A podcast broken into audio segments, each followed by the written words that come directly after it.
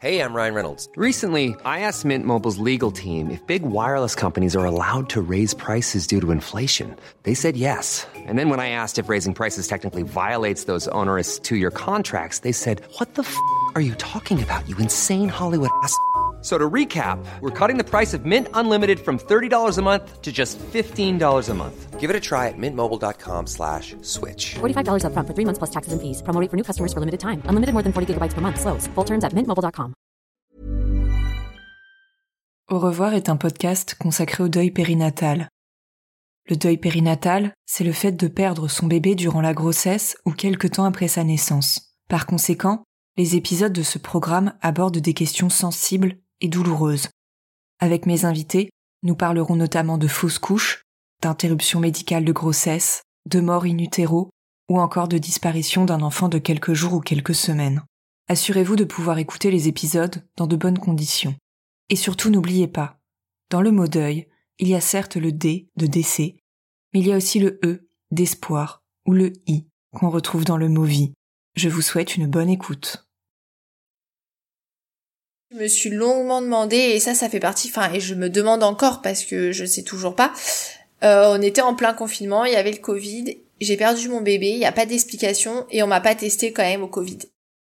Et ça reste une partie un peu floue, où je me dis, euh, bah on sait pas. Peut-être que ce, ce virus, enfin m'a pris mon bébé, m'a volé une partie de de ma vie et je je le saurais jamais. Je sais pas si c'est un choix hein, qu'ils ont fait de pas tester, de pas parce qu'ils ont pas de recul, parce qu'ils auraient peut-être pas pu interpréter même si je l'avais eu ou pas. Mais euh... mais c'est pas simple.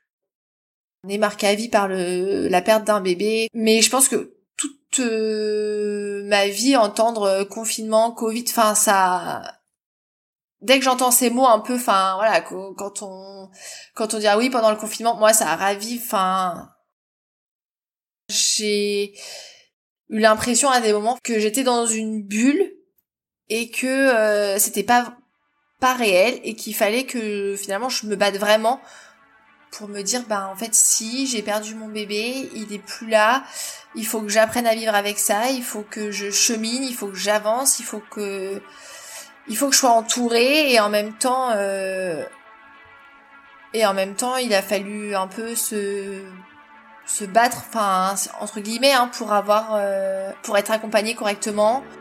Et là, je viens de sortir, enfin, un peu officiellement de cette bulle avec la reprise du travail.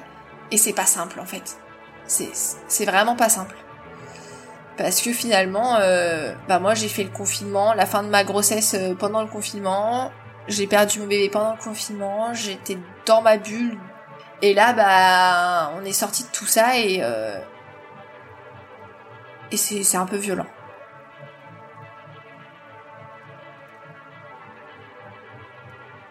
M F I U Un sigle glaçant qui laisse pantois, qui fait frissonner, qui interroge. Mort fétale in utero. La mort du bébé dans l'utérus, dans le ventre de sa mère. Comment peut-on mourir avant de naître? Comment expliquer que du jour au lendemain, ou en l'espace de quelques heures, le cœur de ce bébé que l'on attendait tant et qui n'allait plus tarder à venir au monde cesse de battre? Pourquoi? Pourquoi nous? Pourquoi maintenant? Qu'est-ce qui a bien pu se passer? Mourir avant de naître, ça semble tellement impossible, inconcevable, irrationnel. Mourir avant de naître, c'est un non-sens, une aberration, une erreur. Mourir avant de naître, c'est le paradoxe le plus criant qui soit. Et mourir avant de naître, ce n'est pas mourir avant d'avoir existé. Car ce bébé, il remuait dans le ventre de sa mère, il réagissait aux caresses, il donnait des coups, il formait des bosses à la surface de la peau. Il pouvait parfois être à l'étroit dans sa maison, mais il y était bien, car une maman, c'est comme une maison, pour reprendre le titre du magnifique livre pour enfants d'Aurore Petit. Mais aussi impensable que cela puisse paraître, c'est dans cette même maison que la vie peut partir. Il y a un terme froid dur et objectif qui décrit ce processus, la mort fétale in utero. Comme je disais, ce n'est pas mourir avant d'avoir existé. Ce bébé était réel, il faisait déjà partie de la famille. Encore lové dans la maison maternelle, il avait déjà sa place, ses objets, ses jouets, ses vêtements dans la maison familiale. À quelques semaines ou jours de sa naissance, tout était prêt, les meubles montés, il avait sa chambre, il était presque là. Et quand tout bascule et que la mort intervient avant la naissance, toutes les fondations de la maison sont ébranlées. Et une maman, c'est comme une maison. Quand le bébé s'envole à l'intérieur d'elle-même, c'est comme une maison vide, avec une pièce vide. Et il faut réussir à cohabiter avec cette idée. La mort fétale, pendant le confinement, c'est un raz-de-marée personnel, familial, qui entre en résonance avec une crise presque planétaire. Les mots confinement et Covid-19 n'auront jamais la même portée pour celles et ceux qui ont perdu un bébé dans ce contexte anxiogène, tant ces mots entrent en résonance avec une expérience traumatique qui a eu lieu en simultané. Et lorsque le drame et l'impensable surviennent pendant le confinement, cette maman se retrouve prise au piège de sa propre maison dont elle ne peut pas sortir comme elle l'entendrait. Une maison qu'elle ne peut pas fuir si elle le souhaite, où elle se sent perdue ou trop étriquée, où elle étouffe parfois. Une maison dans laquelle il y a une pièce qui lui rappelle son bébé parti trop tôt, cette chambre dont elle ne sait pas quoi faire. Mais cette maison, c'est aussi le foyer familial dans lequel un autre enfant vit peut-être déjà et pour qui le monde doit continuer de tourner. Alors on convoque le motif familial impérieux qui figurait sur nos attestations de sortie, une case à cocher pour venir aider le couple endeuillé pour essayer d'adoucir sa vie. Au bout d'un moment, cette maison, c'est le lieu clos où les parents se mettent à songer à ces grands espaces qui les attendent au dehors et vers lesquels ils se dirigeront dès qu'ils le pourront, pour essayer d'avancer, de respirer, de vivre à nouveau, sans jamais oublier leur bébé parti trop vite. Au revoir podcast, épisode 4, Chloé, mourir avant de naître. Pour ce nouvel épisode et le troisième qui évoque la période du confinement qui a eu lieu au printemps dernier en France, c'est la voix de Chloé que vous allez entendre. Chloé a 29 ans, elle vit en Île-de-France, elle est en couple avec Arnaud. Ensemble, ils ont une petite fille, Jade, qui vient d'avoir 3 ans. L'an dernier, Chloé et Arnaud se sont mariés, et ce qu'ils ne savaient pas encore, c'est que leur famille allait bientôt s'agrandir. Un test de grossesse sera réalisé quelques jours plus tard, alors qu'ils sont en voyage de noces, et ce test il est positif. Au mois de mai 2020, la famille de Chloé, Arnaud et Jade comptera donc un membre de plus. La grossesse de Chloé se passe bien. Elle a de nombreuses contractions, mais il n'y a rien d'inquiétant. Elle avait connu la même chose lorsqu'elle était enceinte de Jade. En revanche, le suivi de son troisième trimestre de grossesse est complètement bouleversé à cause du confinement qui commence mi-mars. Chloé se rend donc seule à sa troisième et dernière échographie et découvre une atmosphère anxiogène et stressante dans le cabinet de son gynécologue.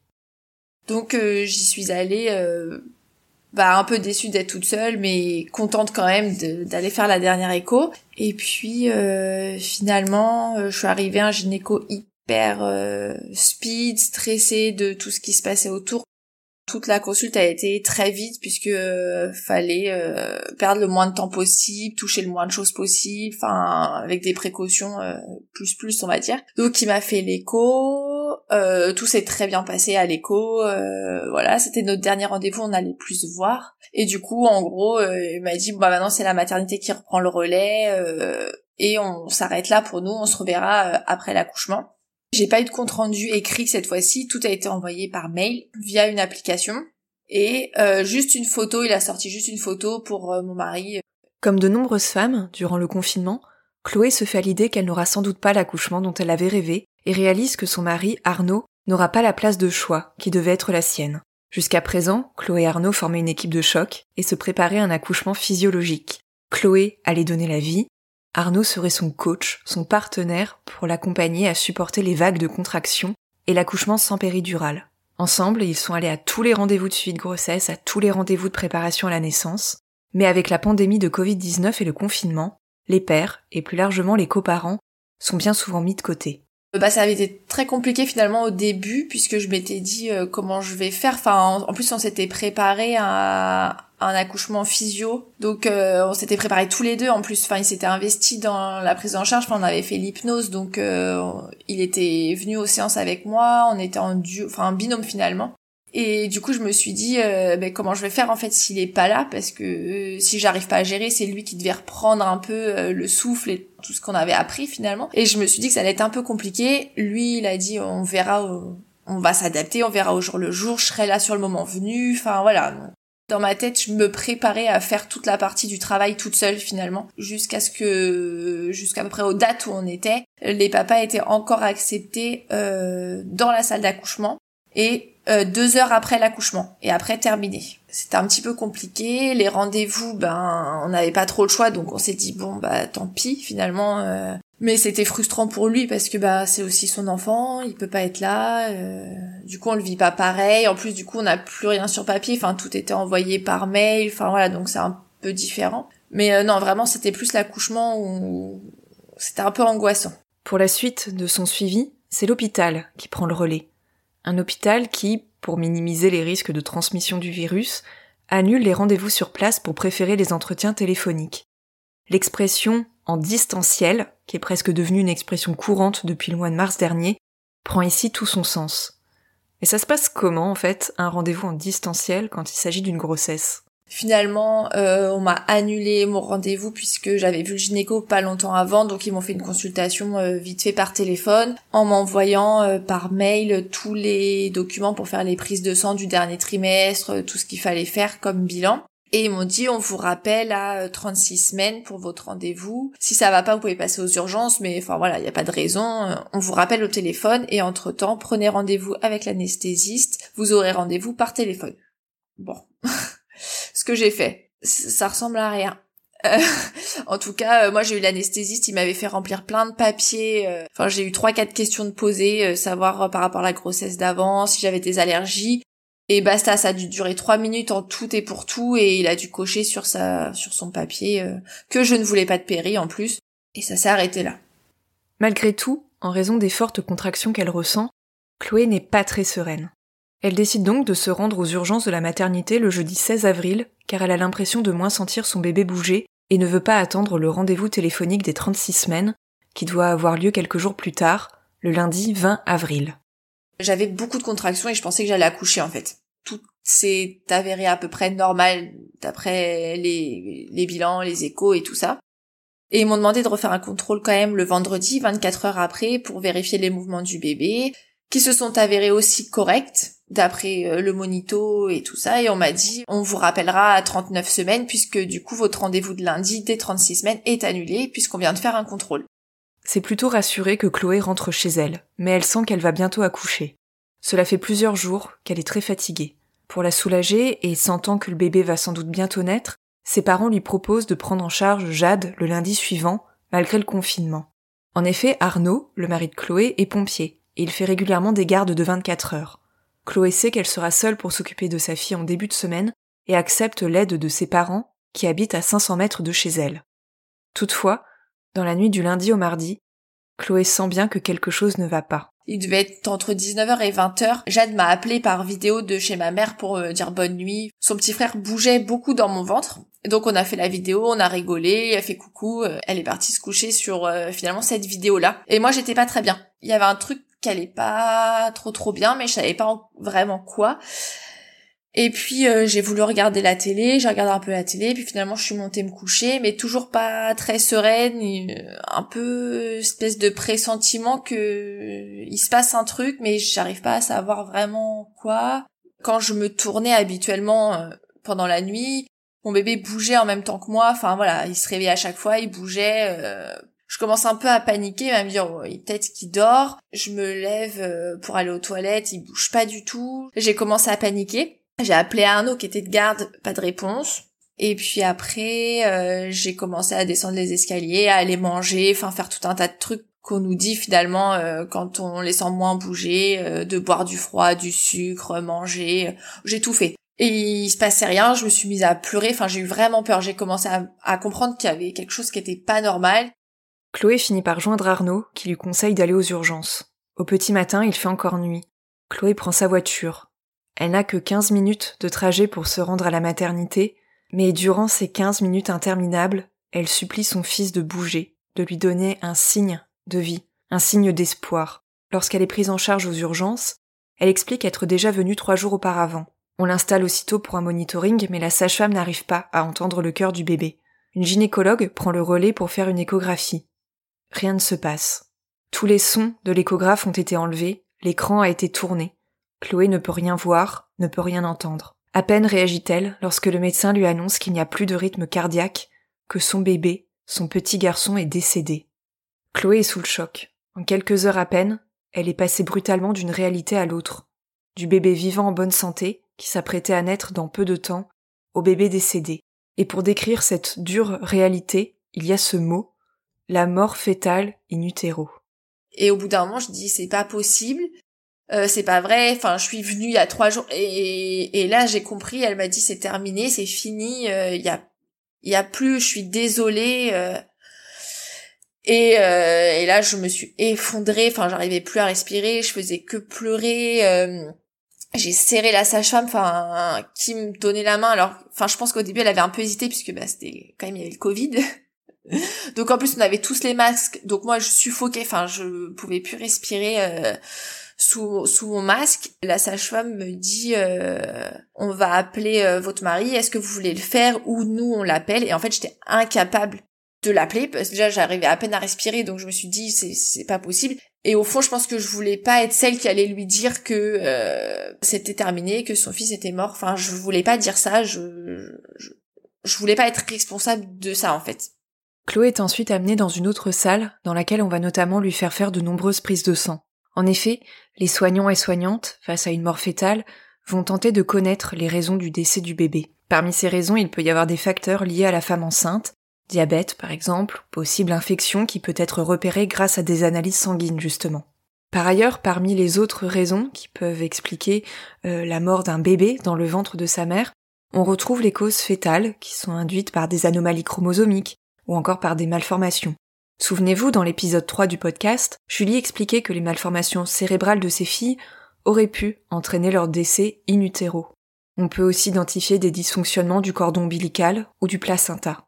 Mais dans 30% des cas, ces morts restent inexpliquées. C'est le cas pour le bébé de Chloé. Autrement dit, il est mort, mais on ne saura jamais pourquoi. En France, la mortalité in utero, appelée aussi mortinatalité, représente environ 8 naissances sur 1000. Arnaud, prévenu par l'équipe médicale, a pu quitter son travail. Une fois qu'il a rejoint Chloé, on explique au couple les différentes étapes de cette journée, notamment le déclenchement de l'accouchement, qui se déroulera par voie basse. Je me rappelle avoir posé la question quand Arnaud est arrivé, je vais quand même pas accoucher par voie basse, on va me faire une césarienne et elle m'a regardée et elle, je me rappelle elle s'est assise et elle m'a dit euh, si vous allez accoucher par voie basse il y aura pas de césarienne à moins d'une urgence médicale. Et je lui dis mais c'est pas possible enfin je vais jamais y arriver je, je veux pas en fait. Très vite Arnaud m'a dit euh, mais tu vas y arriver en fait. Enfin on est préparé donc on, va y arriver il y a pas de raison euh, on va le faire et ça va le faire ça va aller. Je pense que c'était très important euh, de pouvoir euh, bah, le faire naître, même si la Sacha m'a dit qu'il ne naît pas. Mais euh, moi, il, il est né quand même. J'étais contente de l'avoir fait, aussi douloureux psychologiquement ça a été. Je suis très très contente de l'avoir fait et de l'avoir finalement sorti moi-même au final puisque je l'ai sorti mais en fait ça s'est tellement bien passé que je l'ai attrapé enfin je l'ai attrapé vraiment en fait. J'ai eu la possibilité de vraiment pouvoir le prendre et et c'était chouette. Ça fait bizarre de dire ça c'était chouette. Mais avec le recul c'était chouette. Et j'ai compris après qu'elle m'ait dit euh, c'est important que vous le fassiez et euh, et ce sera bien assez compliqué sans vous rajouter en plus les séquelles d'une césarienne derrière euh. Et je leur remercie parce que franchement, euh, oui, c'était important. Après cette annonce, Chloé et Arnaud rentrent donc chez eux pendant quelques heures pour récupérer des affaires. Ils se rendent également chez les parents de Chloé pour voir Jade, leur petite fille. C'est Arnaud qui a la dure mission de lui annoncer qu'elle ne pourra pas rencontrer son petit frère. Même s'ils savent que l'accouchement peut avoir lieu dans les 48 heures, Chloé, dont le col est déjà dilaté, est persuadée qu'elle accouchera ce mardi 21 avril, après son retour à l'hôpital, le couple est installé en salle de naissance pour patienter jusqu'à l'arrivée de ce petit garçon parti trop tôt, ce petit Paul. Euh, on a beaucoup parlé euh, sur le fait, enfin Arnaud a beaucoup parlé euh, sur l'après finalement, ce qui allait se passer, qu'il fallait pas que qu'on se dispute, qu'il fallait pas qu'on se déchire, enfin voilà, qu'on était ensemble, on était une équipe et qu'on allait, ça paraissait complètement irréel, mais qu'on allait se relever et que et que même si ça, il nous arrivait ça, euh, bah on allait affronter tout ça ensemble et que on allait y arriver quoi. Et je, je savais qu'il disait pour qu'on se rassure tous les deux, pour, alors qu'il était très très très très mal et j'ai eu l'impression qu'à aucun moment il a voulu me montrer finalement que c'était difficile parce que moi j'étais complètement effondrée et j'ai l'impression qu'il tenait, qu'il tenait, qu'il tenait euh, pour moi un petit peu finalement. Je pense qu'on n'est pas resté dix minutes tout seul. Hein. Ils sont restés avec nous tout le temps. Ils nous ont répondu à toutes nos questions. On a, enfin moi j'ai posé plein de questions et euh, moi j'avais très très peur de comment il allait sortir finalement. Et puis elle m'a rassurée. Elle m'a dit, euh, eh ben quand euh, il sera prêt à sortir et que enfin qu'on le verra un petit peu s'il n'y a pas de cordon euh, autour du cou s'il est bien enfin on vous dira et si on voit que ça peut être un peu compliqué on vous le dit aussi on le prend on le nettoie on l'habille et après on vous le ramène. Et au final quand il est sorti euh, eh ben euh, il était parfait en fait. Très très beau tout parfait et elles m'ont regardé elles m'ont souri euh, c'est bon. Et en fait du coup je l'ai finalement j'ai tendu les bras et je l'ai sorti euh, j'ai fini de le sortir euh, et tout de suite elles me l'ont mis sur elles me l'ont mis sur moi et je l'ai gardé euh, longtemps ça a été difficile hein et et je crois qu'on a pleuré tous les deux et c'était enfin avec Arnaud et ça a été ça a été douloureux de voir que bah, lui il pleurait pas, qu'il ouvrait pas ses yeux, qu'il finalement il bougeait pas. Et en même temps hyper rassurant de qui ressemble finalement à ce que je m'étais imaginé et que ce soit un bébé normal hormis que ben moi j'avais l'impression qu'il dormait. Et en fait je l'ai eu en peau à peau tout de suite et en plus chose que j'avais pas eu pour Jade enfin je l'avais eu sur moi mais il me l'avait posé sur euh, la blouse sur tout ça et là en fait elles me l'ont mis carrément en dessous enfin vraiment collé contre moi et euh, à un moment, je me suis même dit, bah, mon cœur, il bat tellement fort que ça va, enfin, le sien va rebattre. Enfin, c'était un truc un peu, il se passait tellement de choses dans ma tête à ce moment-là. Et je l'ai serré, je me suis accrochée et a aucun moment je me suis dit, il va jamais se réveiller en fait. Enfin, j'ai j'ai eu espoir longtemps, enfin longtemps, quelques minutes en tout cas. Et puis après, voilà, j'ai bien compris que bah il resterait comme ça. Enfin, j'aurais que cette image toute ma vie. Euh voilà. Mais je l'ai gardé longtemps. Elles me l'ont laissé longtemps, elles nous l'ont laissé longtemps. Une maman qui aide son bébé à sortir, qui peut profiter de longues heures de peau à peau avec lui en salle de travail, qui demande au papa d'accompagner ce petit garçon pendant qu'il sera habillé, cela ressemble à une vraie naissance, non? Et c'est bien une vraie naissance que Chloé pense avoir vécue grâce à des sages-femmes humaines qui ont tout fait pour accompagner ce couple endeuillé à accueillir Paul, ce petit garçon auquel ils avaient rêvé pendant huit mois. Comme je le disais dans l'épisode introductif, j'ai moi-même eu l'impression de vivre une vraie naissance quand j'ai accouché de mon bébé décédé. Malgré la douleur psychologique et la difficulté pour elle de remplir cette mission qui fait pourtant partie intégrante de leur métier, la sage-femme et l'étudiante qui étaient présentes dans la pièce avaient grandement contribué à rendre ce moment plus doux, presque normal. Lorsque l'étudiante sage-femme était revenue avec ma fille, j'avais été frappée de constater à quel point elle s'en occupait comme de n'importe quel bébé, en la regardant, en lui parlant, en l'appelant par son prénom. Et je n'ose imaginer à quel point cela a été dur pour le personnel hospitalier d'accompagner ce type d'accouchement dans le contexte d'une pandémie, alors que les masques, notamment, sont de rigueur et imposent une distance entre soignants et parents. En parlant avec Chloé, je me suis rendu compte que la dimension humaine, malgré tout, a pu reprendre le dessus sur des protocoles parfois complètement impersonnels. Franchement, on a eu de la chance, on a eu une sage-femme et une auxiliaire du coup qui était là pour le bébé, euh, vraiment euh, au top. Moi, j'ai accouché sans masque. Quand on a été dans la salle d'accouchement, l'anesthésiste est venue. Donc là, on avait le masque. Et en fait, très vite après, elle nous a dit euh, laissez tomber. Enfin, déjà, je pleurais tellement qu'en fait, il était mouillé. Je faisais que de me moucher. Il servait à rien du tout. Elle m'a dit de toute façon, vous allez pas sortir de la pièce. Vous restez ensemble. Elle, elle avait son masque.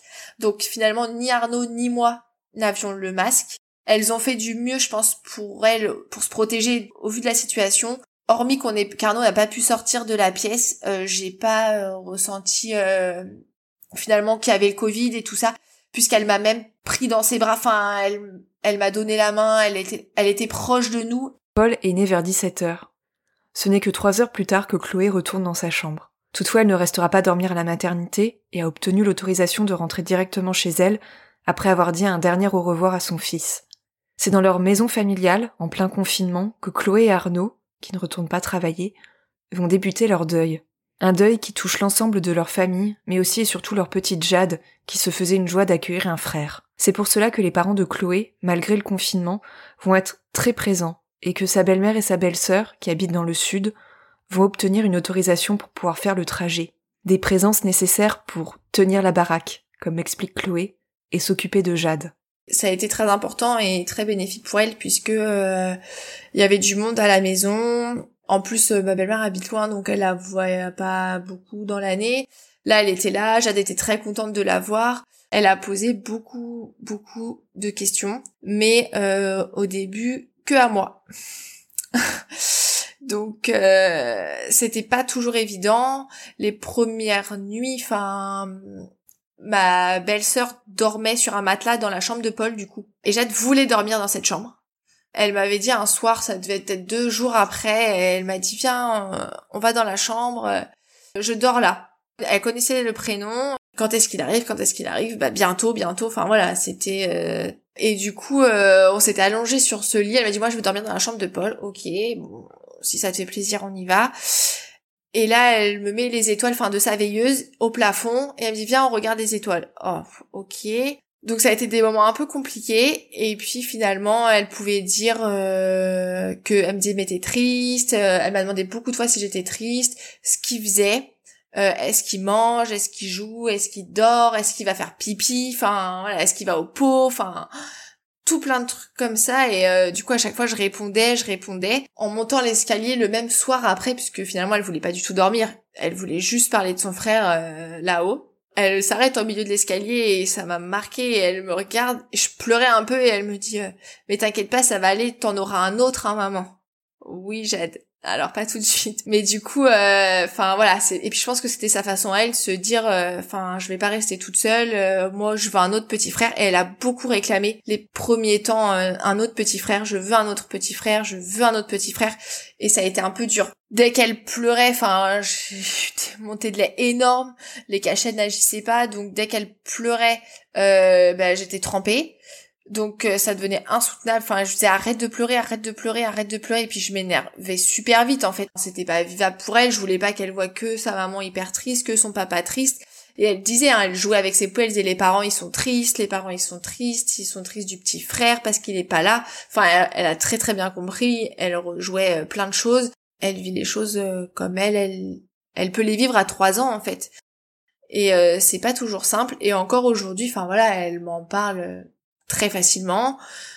Euh, parce qu'à un moment donné, on lui a permis aussi d'en parler, de lui dire que si elle avait envie d'en parler, elle pouvait, si elle voulait être triste, elle pouvait, si elle voulait pleurer, elle pouvait. Et c'est pas parce que moi je pleurais qu'elle était obligée d'être triste. Elle a le droit, euh, voilà, d'être contente, d'être triste. Euh, et puis elle peut dire qu'elle est en colère parce qu'il est pas là, qu'il lui manque, qu'elle veut qu'il soit là. C'est pas évident c'est pas évident avec toutes les représentations qu'elle avait puisqu'on lui avait dit euh, quand tu iras à la maternelle euh, bah Paul il ira chez la nounou à ta place et toi tu iras à l'école. Et, du coup là elle dit oui mais je vais à l'école et j'ai pas de petit frère. Quand je vais pas bien quand on est toutes les deux. Et qu'il y a des fois où bah c'est plus compliqué j'arrive pas à retenir ou je pleure un peu et qu'elle voit elle vient elle dit rien des fois. Elle vient juste elle me fait un câlin et après elle s'en va et elle fait une blague un truc. Enfin elle est chouette Mais comment se fait-on accompagner quand on vit un deuil périnatal assigné à résidence? Quelques jours après le drame, Chloé et Arnaud souhaitent débuter un suivi psychologique pour faire le point, mettre des mots sur leur peine, mais à cause du confinement, c'est un suivi uniquement à distance qui leur est proposé. Comme va m'expliquer Chloé, c'est compliqué un suivi par téléphone. T'as besoin d'avoir quelqu'un en face de toi, mais en face, il n'y a que ton téléphone d'où sort la voix d'une personne que tu ne connais pas et dont tu n'as jamais vu le visage. C'est pas par visioconférence, vraiment juste le téléphone. Donc on était en haut-parleur euh, dans la chambre, à la maison, en plein confinement, donc avec Jade euh, dans la maison. Et puis en haut-parleur dans la chambre, tous les deux, avec quelqu'un qu'on n'a jamais vu, qu'on connaît pas. C'était mieux que rien parce que euh, ça permettait de mettre des mots là où c'était très compliqué. Il y a eu vraiment de très gros bas. Ça a pu permettre aussi à Arnaud dans ces moments-là d'expliquer ses peurs et tout ça à la psychologue. Avec le Covid, du coup, elle avait plus de bureau. Donc il fallait qu'à chaque fois elle trouve un bureau pour se mettre, ne pas être dérangée. Elle était dérangée de temps en temps, donc ça coupe l'échange. Et puis elle, on est au téléphone, donc on voit pas les mimiques, on voit pas les... Bah il y a des blancs, mais on se rend pas bien compte. Moi je m'effondrais derrière le téléphone. Bon, je pense qu'elle comprenait hein, que j'étais en train de pleurer, mais du coup, c'est pas du tout la même chose. Et puis on était trois à interagir au téléphone et euh, bah c'est pas évident parce que des fois il y en a un qui dit quelque chose, l'autre veut réenchérir mais du coup on se voit pas donc on n'interagit pas pareil. Et puis il y a eu euh, bah, les fois où euh, bah, elle est pas dispo exactement en ce moment-là puisque bah il y a une réunion mais comme on n'est pas en présentiel donc elle rappelle un quart d'heure après donc en soi c'est pas très très grave hein. des fois on va chez le médecin ils sont en retard sauf que là ça demandait une organisation particulière avec Jade à la maison donc on s'est retrouvé à des consultes euh, où Arnaud il sort quatre fois de la pièce euh, parce que le dessin animé a bugué et que euh, et que du coup bah il faut aller remettre ou parce que Jade bah qu'est-ce que vous faites ou bah pourquoi tu pleures je veux aller faire pipi enfin.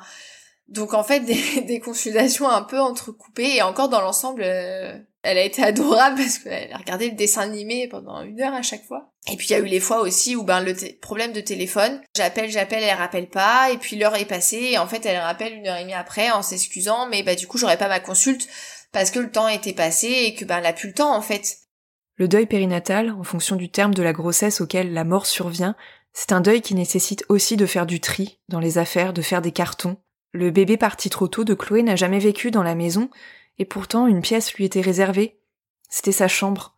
Enfermée pendant le confinement entre les quatre murs de ce foyer, Chloé a ressenti très tôt, peut-être trop tôt, le besoin de ranger cette pièce qui n'accueillerait jamais son petit Paul. J'ai très vite rangé la chambre. Et en fait, j'avais très peur que la chambre reste vide. Et je m'étais mis en tête de, du coup, tout déplacer, enfin, inverser les pièces là-haut. Je voulais que cette chambre, elle vive et pas qu'elle soit vide. Et euh, en fait, j'ai tout rangé. Mais très vite, j'ai voulu le faire toute seule. Enfin, tout le monde m'a proposé de l'aide. Hein. Mes parents m'ont demandé s'ils voulaient, si je voulais qu'ils viennent pour m'aider à le faire. Et en fait, j'ai envoyé un peu péter tout le monde, enfin, en disant que non, non, je le ferai toute seule. Même Arnaud, au début, je voulais même pas, enfin, lui, il a, il a, subi. Franchement, quand je, quand je m'entends, je me dis, il a pas eu le choix en fait.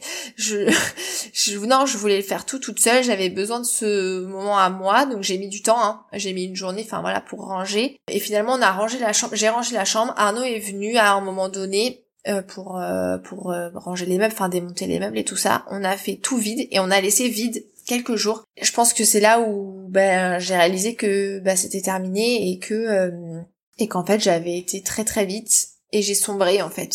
Hormis le le 21 avril, je pense que c'est les pires jours enfin après de ma vie vraiment et je me suis dit mais enfin pourquoi j'ai fait ça? Pourquoi j'ai fait ça vite en fait? Et je suis restée plusieurs moments après dans la chambre vide à être là à pleurer en fait on me disait, enfin, tu peux pas rester là, tu peux pas rester à pleurer, c'est pas possible, enfin.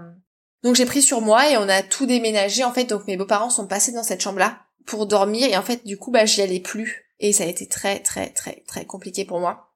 Je voulais partir, je voulais plus être là, je voulais plus voir tout ça, plus voir les cartons, plus plus rien voir. Mon terme allait arriver et euh, et je voulais pas être là au moment où j'aurais dû être là avec lui et en fait on n'y sera pas. Alors à la fin du confinement, Chloé, Arnaud et Jade sont partis tous les trois. Parce que même si Chloé parle d'une bulle dans laquelle elle s'est sentie protégée vis-à-vis des autres, le besoin de quitter cette maison dans laquelle ils auraient dû être quatre se fait de plus en plus pressant. Alors, aux alentours du 11 mai qui signe le début du déconfinement, ils partent pendant plusieurs semaines pour rejoindre leur famille. À leur retour, la chambre de Paul a trouvé une toute autre fonction. Et puis quand euh, on est rentré après, euh, bah j'ai réintégré finalement euh, voilà cette chambre. Enfin voilà j'y ai passé du temps. Elle a beaucoup bougé depuis euh, que j'ai rangé les affaires de, de Paul. C'est devenu la salle de jeu de Jade mais en fait parce que Jade elle a tellement investi cette chambre aussi que ben du coup je voulais pas la fermer. Je voulais pas que ce soit un sanctuaire non plus. Enfin et en fait je voulais qu'il y ait de la vie. Et finalement bah c'est Jade qui a récupéré en salle de jeu. Et il y a encore voilà il y a la peinture qu'on avait choisie il y a la déco qui était là, il y a il y a des choses à lui qui sont dans cette pièce, qui resteront dans cette pièce parce que c'est voilà, moi quand je pense j'ai la chambre de Paul. Alors maintenant Jadelle dit la salle de jeu, mais c'est chouette enfin parce que euh, bah il y a un peu de lui et puis il y a beaucoup d'elle quoi. en préparant cet épisode, plus j'écoutais les mots de Chloé et plus je me disais qu'Arnaud et elle formaient une véritable équipe, une équipe qui s'était entraînée pour vivre un accouchement naturel et physiologique, mais si rien ne s'est passé comme prévu, c'est une équipe qui a su affronter ensemble, main dans la main, la mort de ce deuxième enfant. Chloé le dit elle-même. Paul lui a donné une force qu'elle ne soupçonnait même pas avoir, et lorsqu'elle décide de s'imposer des challenges et des défis pour que son fils, où qu'il soit, soit fier de sa maman, Arnaud la suit. même quand il s'agit de randonner en pleine nuit pour faire l'ascension d'une montagne corse et voir, de là-haut, le lever du soleil. On s'est rendu compte que c'était bah, 6h17, le lever du soleil, là-haut. Ok, sauf que bah c'est la nuit et qu'il y a 3 heures de montée, donc bah il faut être au départ de la rando à 3 heures du mat. Et ben on s'est lancé. On n'était même pas garé que j'avais déjà envie de pleurer, hein, parce que euh, il y avait déjà des vaches, des sangliers. euh, Enfin, j'ai eu très très très peur. On est monté en deux heures et demie et j'ai pleuré, je pense, près deux heures. Et j'ai crié sur Arnaud à peu près deux heures. Euh, pourquoi on fait ça? Euh, J'en ai marre.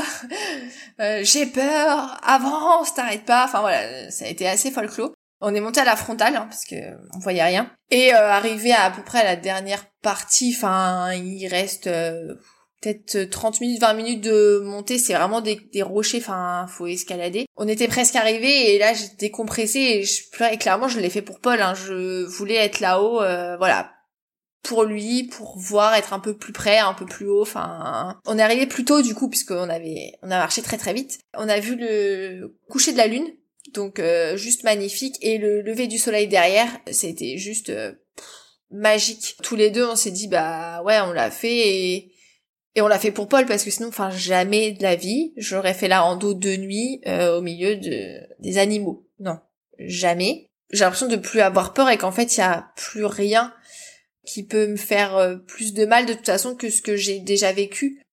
Tout ce qui tu pars en plus fort, bah c'est exactement ça en fait. Aujourd'hui, Chloé en est certaine. Son petit Paul n'est plus sur Terre, mais quoi qu'il en soit, elle est la maman de deux enfants, Jade et Paul. À partir du moment où mon test il est positif, enfin voilà, j'aime déjà mon bébé, même avant, je pense, à partir du moment où je décide de faire un enfant, j'ai l'impression que je l'aime déjà. J'étais vraiment en connexion avec Paul, enfin je l'avais été pour Jade, mais j'ai l'impression que c'était encore autre chose pour Paul là, qu'on était vraiment connectés. Et en fait, il est plus là, mais euh, je me sens quand même euh, sa mère. Je partage plein de trucs avec lui parce qu'en fait, je, je lui parle. Il est dans nos conversations, il, il fait partie intégrante de ma vie en fait. Même Jade en fait, elle elle dit mon petit frère. Alors il est pas, elle dessine sa, enfin c'est très représentatif. Elle dessine sa famille à l'école. Elle nous a dessiné tous les quatre. C'est sur cette note d'espoir, sur ce lever de soleil en Corse, et sur ce dessin d'une petite fille de 3 ans qui représente sa famille au complet, que se termine cette série de trois témoignages de mamans qui ont toutes vécu la perte d'un bébé pendant le confinement. Chloé, maman de Gabriel qui a traversé l'épreuve de l'IMG, Julie et sa grossesse qui se termine soudainement au tout début du second trimestre, et Chloé, maman de Paul, confrontée à la mort fétale in utero. Trois parcours différents, des circonstances différentes, mais aussi des trajectoires individuelles différentes. Julie et Chloé, la maman de Paul, ont vu la prise en charge de leur grossesse bouleversée par la pandémie et ont appris seules la mort de leur bébé. Tandis que le confinement a obligé Julie à décaler son travail de deuil car elle ne pouvait pas avoir de temps pour elle, les mamans de Paul et Gabriel ont admis que cette période pouvait aussi être positive et constituer une parenthèse. Parler de la perte d'un bébé pendant le confinement, c'est comme utiliser un projecteur qui viendrait mettre en lumière des problématiques importantes du deuil périnatal. L'importance de faire une place au père ou aux coparents, l'importance de prendre du temps pour soi, dans une bulle, la nécessité d'avoir des équipes médicales à l'écoute, par exemple. Je remercie ces trois femmes puissantes d'avoir accepté de témoigner alors que la perte de leur bébé pendant ce confinement était encore très récente. Merci d'avoir notamment montré que malgré la tristesse, on peut rester vivant, vivant malgré tout, pour reprendre les mots du morceau Sainte Victoire de Clara Luciani. Et parler de leurs expériences, c'est aussi ma manière à moi, aussi modeste soit-elle, de donner la parole à ces mamans qui n'ont eu aucune visibilité dans les médias, qui n'ont pas tenu compte de la perte d'un bébé dans leurs articles sur les suivis de grossesse et les accouchements pendant le confinement. Je te remercie Chloé de t'être livrée et de m'avoir raconté ton histoire alors que ton congé maternité touchait à sa fin et que tu vivais une nouvelle étape, la reprise du travail. Merci d'avoir évoqué pour ce podcast ton histoire qui est aussi celle de toute ta famille, d'avoir su trouver les mots pour décrire cette épreuve et d'avoir souligné le fait que maintenant tu avais trouvé chez toi une force incommensurable, proportionnelle à l'amour que tu portes pour ce bébé parti trop tôt. Je suis sûre que cela fera du bien à de nombreux parents de savoir que cette force peut être apportée demain. J'envoie toutes mes pensées à ton petit Paul, qui doit être très fier de sa maman, mais aussi à Jade, une grande sœur extraordinaire. Je vous remercie pour votre écoute et je vous dis à très vite. Et en attendant les prochains épisodes, je laisse à Chloé le soin de remercier deux personnes qui ont été ses piliers dans les moments les plus difficiles. Bah, Arnaud et Jade, c'est vraiment les petits sourires de Jade et, euh, la présence d'Arnaud. euh, je pense que c'est ce qui m'a, c'est ce qui m'a remonté. Clairement, elle m'a sauvé la vie en fait. Mais c'est, vrai. Quand elle sera grande, quand euh, voilà, je lui dirai oh combien je la remercie. Parce que euh, parce qu'à chaque fois, elle a su euh, me prendre dans ses bras, me dire ça va aller maman, elle a 3 ans et et c'est juste dingue en fait et elle sourit tout le temps et en fait bah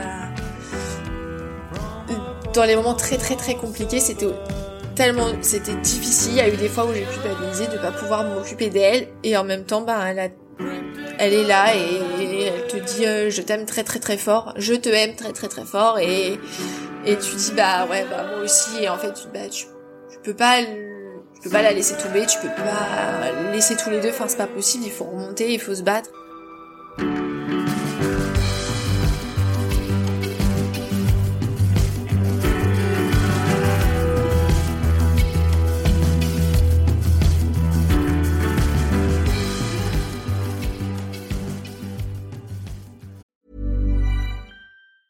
Planning for your next trip?